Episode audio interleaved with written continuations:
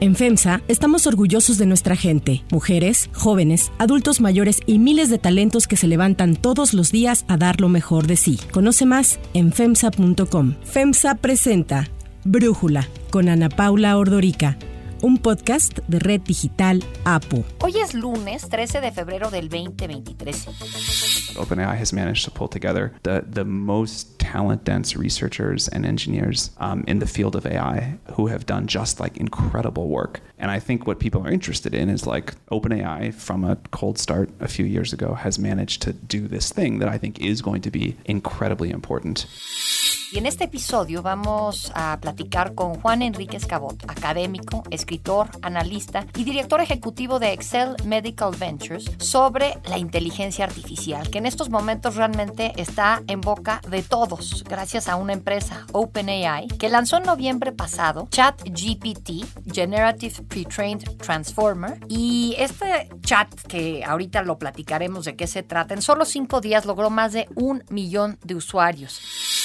Given the magnitude of the economic impact we expect here, more gradual is better. And so putting out a very weak and imperfect system like ChatGPT and then making it a little better this year, a little better later this year, a little better next year, that seems much better than the alternative.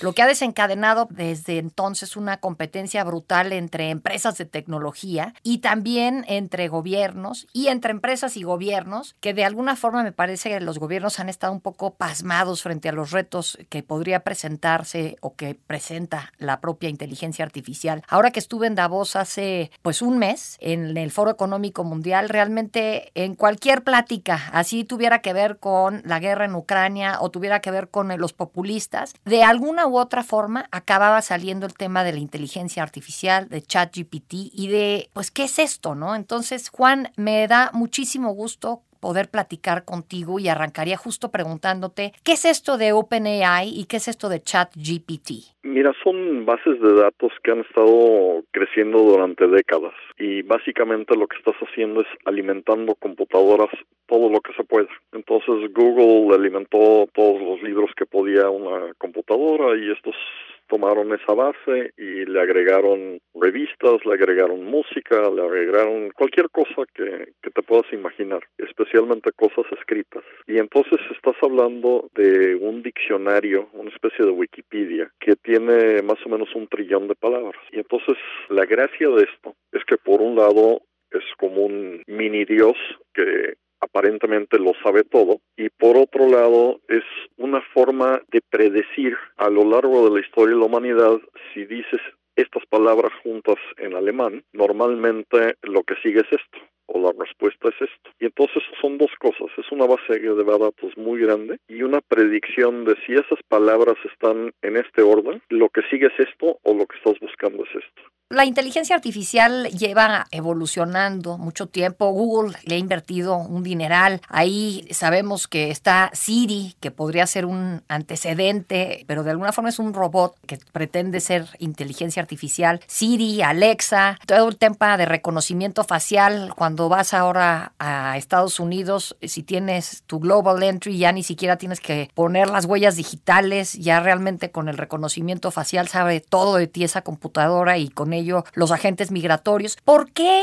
o cómo logra ChatGPT, bueno, OpenAI a través de ChatGPT, de pronto hacer este como boom? ¿Cómo además se le logra adelantar a Google y a todas estas grandes plataformas en hacer accesible una herramienta de inteligencia artificial? Mira, Google, OpenAI son dos instrumentos completamente distintos. Entonces Google lo que está buscando es está buscando en la red, en tiempo real, eh, todo lo que tiene que ver con lo tuyo. Y entonces te da mil resultados. Si, si le haces una pregunta, este, ¿cómo lavar tu coche? no te va a dar un solo resultado que el 95% del tiempo va a ser el resultado que estás buscando. Te va a dar mil opciones que te van a llevar a mil lugares distintos.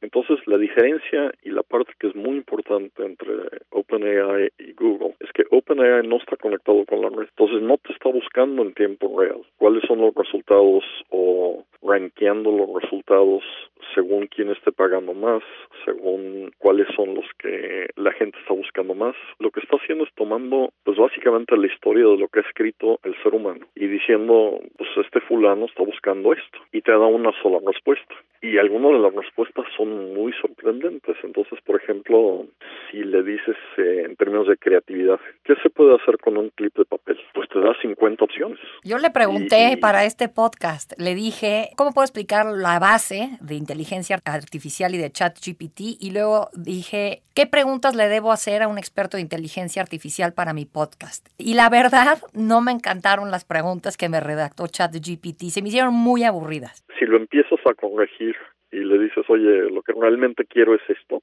puedes llegar a, resultados sorprendentes, pero tiene muchas fallas todavía este programa. O sea, cuando le haces preguntas científicas, por ejemplo, te inventa resultados y te inventa pies de página. Pero al mismo tiempo, imagínate que es como un niño que está aprendiendo a hablar y está aprendiendo a hablar lo suficientemente bien para que ya te pasa un examen para una maestría en administración de empresas en la Universidad de Pensilvania, en Wharton. Sí. Creo que pasó con B, ¿no? B o B menos. At UPenn's prestigious Wharton Business School, a B, B minus on an exam is pretty good, but a computer getting that grade using artificial intelligence is jaw dropping. La diferencia es que un chamaco le va a tomar un semestre mejorar esa B a que sea una y esta cosa puede mejorar en semanas y luego en días y luego puede saber más que el profesor. Esta cosa también pasó el examen final de medicina para practicar medicina en China. Entonces estás hablando de, de un aparato como una inteligencia que en este momento, pues punto que tenga bueno, 100 puntos de. O sea, no es un Einstein con 140 o 150 puntos. Pero la pregunta interesante es en qué momento va a tener 150 puntos. Siempre que hablamos de inteligencia artificial, siento que esto que tú estás comentando nos lleva a una enorme duda como seres humanos si la inteligencia artificial va a generar para nosotros como especie un futuro promisorio o una distopía. ¿Tú qué piensas, Juan? Mira, yo creo que hay mañanas que me levanto, opino que esto va a ser una maravilla y que va a resolver una serie de cosas, y hay mañanas que me levanto muy asustado, porque la inteligencia generalmente evoluciona de manera muy lenta. Entonces, si tú ves cuánto tiempo tomó llegar a a seres humanos medianamente inteligentes y la falta de inteligencia en ciertas cámaras legislativas, este, pues todavía falta un cachito de evolución, ¿no? Cuando tú ves la velocidad que trae esto y, y empiezas a ver que esta versión de Chat GPT-3 va a llegar a 10 trillones de palabras en un año y va a atarse a lo que es el Internet para tener información en tiempo real, especialmente con la inversión que acaba de hacer Microsoft. Pues estas son cosas que pueden pasar a una velocidad, pues luz, ¿no? Entonces tú te puedes despertar una mañana con una cosa que tiene un IQ de, de mil, que, que no hay un ser humano en el planeta que haya tenido un IQ de mil. Y a los dos años o los tres años puede tener un IQ de diez mil o cien mil y, y no tenemos idea, primero, si vamos a controlar eso. Segundo, cómo va a actuar. Y tercero, ¿qué va a hacer con esa inteligencia? Y ahí tienes que tener mucho cuidado con estos chistes, este, de tener mucho cuidado que le pides al genio, ¿no? Porque tú imagínate, agarras la lamparita de Ladino, le pides que ya no haya tantas emisiones de CO2 para que baje la temperatura del planeta y esta cosa va a decir, ah, pues la principal causa son los seres humanos. Hay una manera obvia de resolver ese problema. Desaparezcamos los. Exactamente. Y eso no es no es el mejor uso. Entonces, ¿cómo educas esta cosa? ¿Qué parámetros le colocas? ¿Cómo le metes un sentido de que los seres humanos son muy importantes? Y, vuelves a las reglas que fijó uno de los grandes, grandes escritores de ciencia ficción, Isaac Asimov, que decía hay que este, asegurar que los robots nunca le hagan daño a los seres humanos. Y esa va a ser la regla número uno. A robot may not harm a human being or through inaction allow a human being to come to harm. Oye, Juan, justo entiendo que hay todo un, dilema que se está dando en Estados Unidos, sobre todo, de cómo regular la inteligencia artificial. Entiendo que ya tienen un borrador para un AI Bill of Rights, no sé cómo traducirlo como Carta de Derechos sobre Inteligencia Artificial. Y en Europa en diciembre sacaron el Acta de Regulación para la Inteligencia Artificial. Pero pues tienen ahí a China, que también está en esta competencia con Occidente por el tema de la inteligencia artificial. Entonces, ¿cómo crees tú que va a evolucionar esto? Regularlo de tal forma que podamos ver una relación positiva y benéfica para las empresas de tecnología, los seres humanos, los gobiernos en materia de inteligencia artificial. Mira, esto se está moviendo tan rápido y los cuerpos legislativos se mueven tan lento que yo creo que es absolutamente esencial hablar a nivel presidentes y primeros ministros y demás y, hablar también a nivel de la gente que está haciendo esto, ¿no? Entonces tienes que meter a un cuarto a los startups, tienes que un modelo puede ser lo que pasó en biotecnología con lo que fue eh, la conferencia de Asilomar en California, donde hubo una moratoria sobre ciertos tipos de ingeniería genética hasta que no se establecieran reglas y seguridad. Entonces, este tipo de bichos, este tipo de cosas, las reglas honestas, etcétera, etcétera. Y eso se volvió pues un reglamento mundial para publicar en revistas, dar clases en universidades, comprar patentes en compañías, etcétera. Una cosa similar tiene que pasar aquí, pero la diferencia es que tomaba mucho tiempo pues llegar a tener los instrumentos y la tecnología para realmente cambiar bacterias, cambiar virus, etcétera. Y aquí no tenemos ese tiempo. Hay otra transformación que me parece interesante conocer tu punto de vista, Juan, y tiene que ver cómo está evolucionando el papel de la inteligencia artificial en la sociedad y sus implicaciones para empleo y fuerza laboral. Ahí habla pues, de que quizás esta genera la pérdida de millones de empleos. ¿Lo sientes así? Mira, no es tanto que se pierdan los empleos, es que se transforman.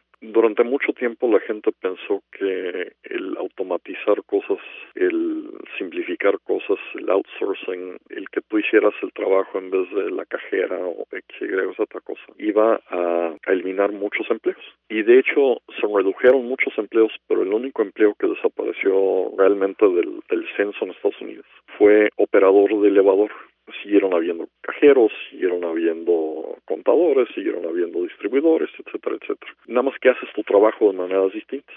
Entonces no no debes de tener miedo a corto plazo, a mediano plazo, de que esta cosa elimine a todos los contadores, a todos los médicos radiólogos, a todos los patólogos, etcétera. Lo que sí va a eliminar esa gente es patólogos, radiólogos, contadores, financieros que saben usar la inteligencia artificial. Entonces tu competencia no es la computadora solita, es la computadora, la inteligencia artificial y una gente muy brillante que sabe cómo usar eso. Y entonces regresando a México es absolutamente esencial que empecemos a hacer algo en términos educativos porque estamos deshaciendo la excelencia educativa. Estamos deshaciendo lo que es el CONACIT. Estamos deshaciendo algunas de las grandes universidades. Estamos atacando a los científicos. Y esa es la gente que te va a permitir tener algún prospecto de ser competitivo como país en los siguientes cinco años. Entonces, si esos genecitos, si esos nerds, si esas genecitas no se quedan en México, no tienen oportunidad de trabajar, los aliados que vas a necesitar para hacer ingeniería, para hacer diseño, para hacer contaduría,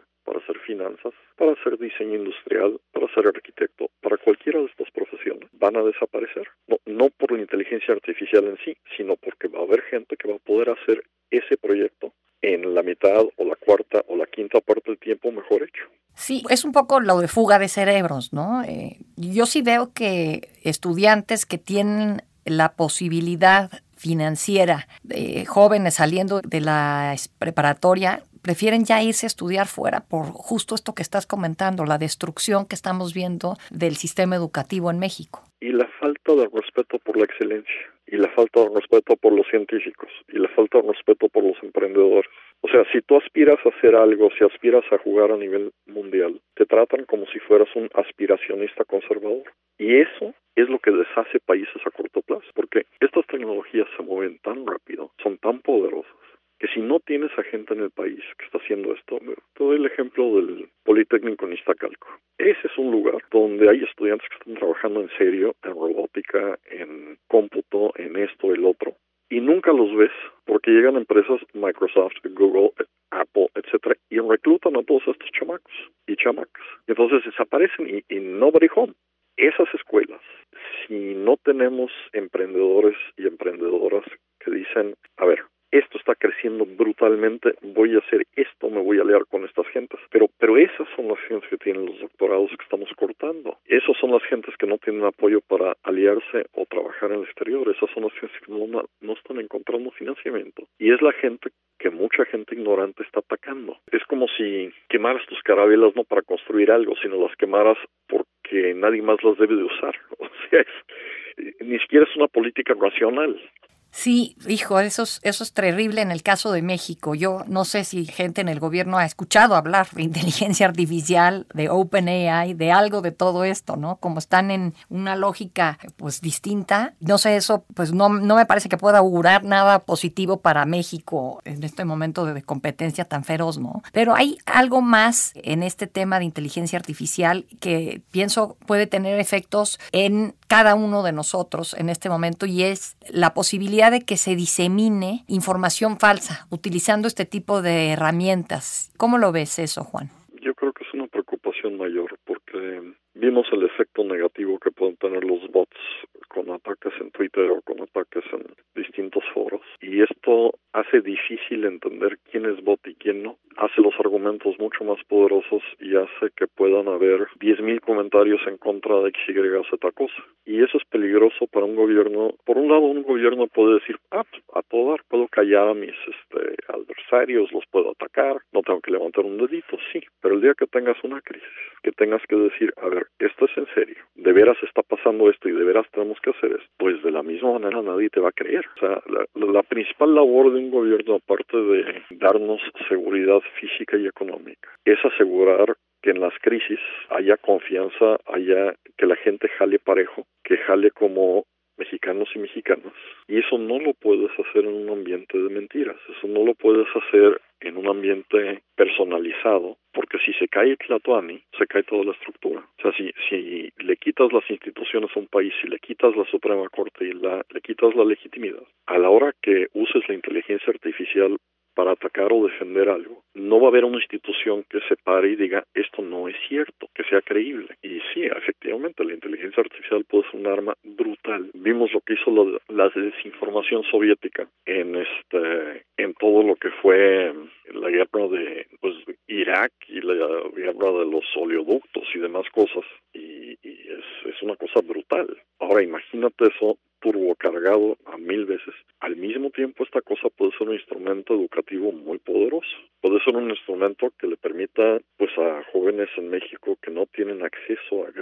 bases de datos, a grandes X, Y, pues puede ser uno de los tutores más importantes del planeta, porque le da la biblioteca de Alejandría multiplicada por mil veces o un millón de veces a cada persona que tenga un teléfono y acceso al Internet.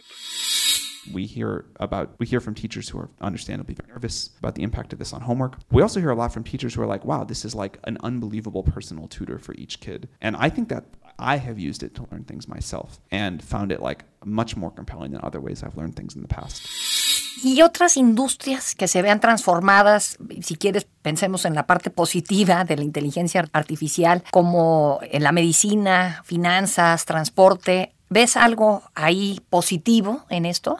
En todos.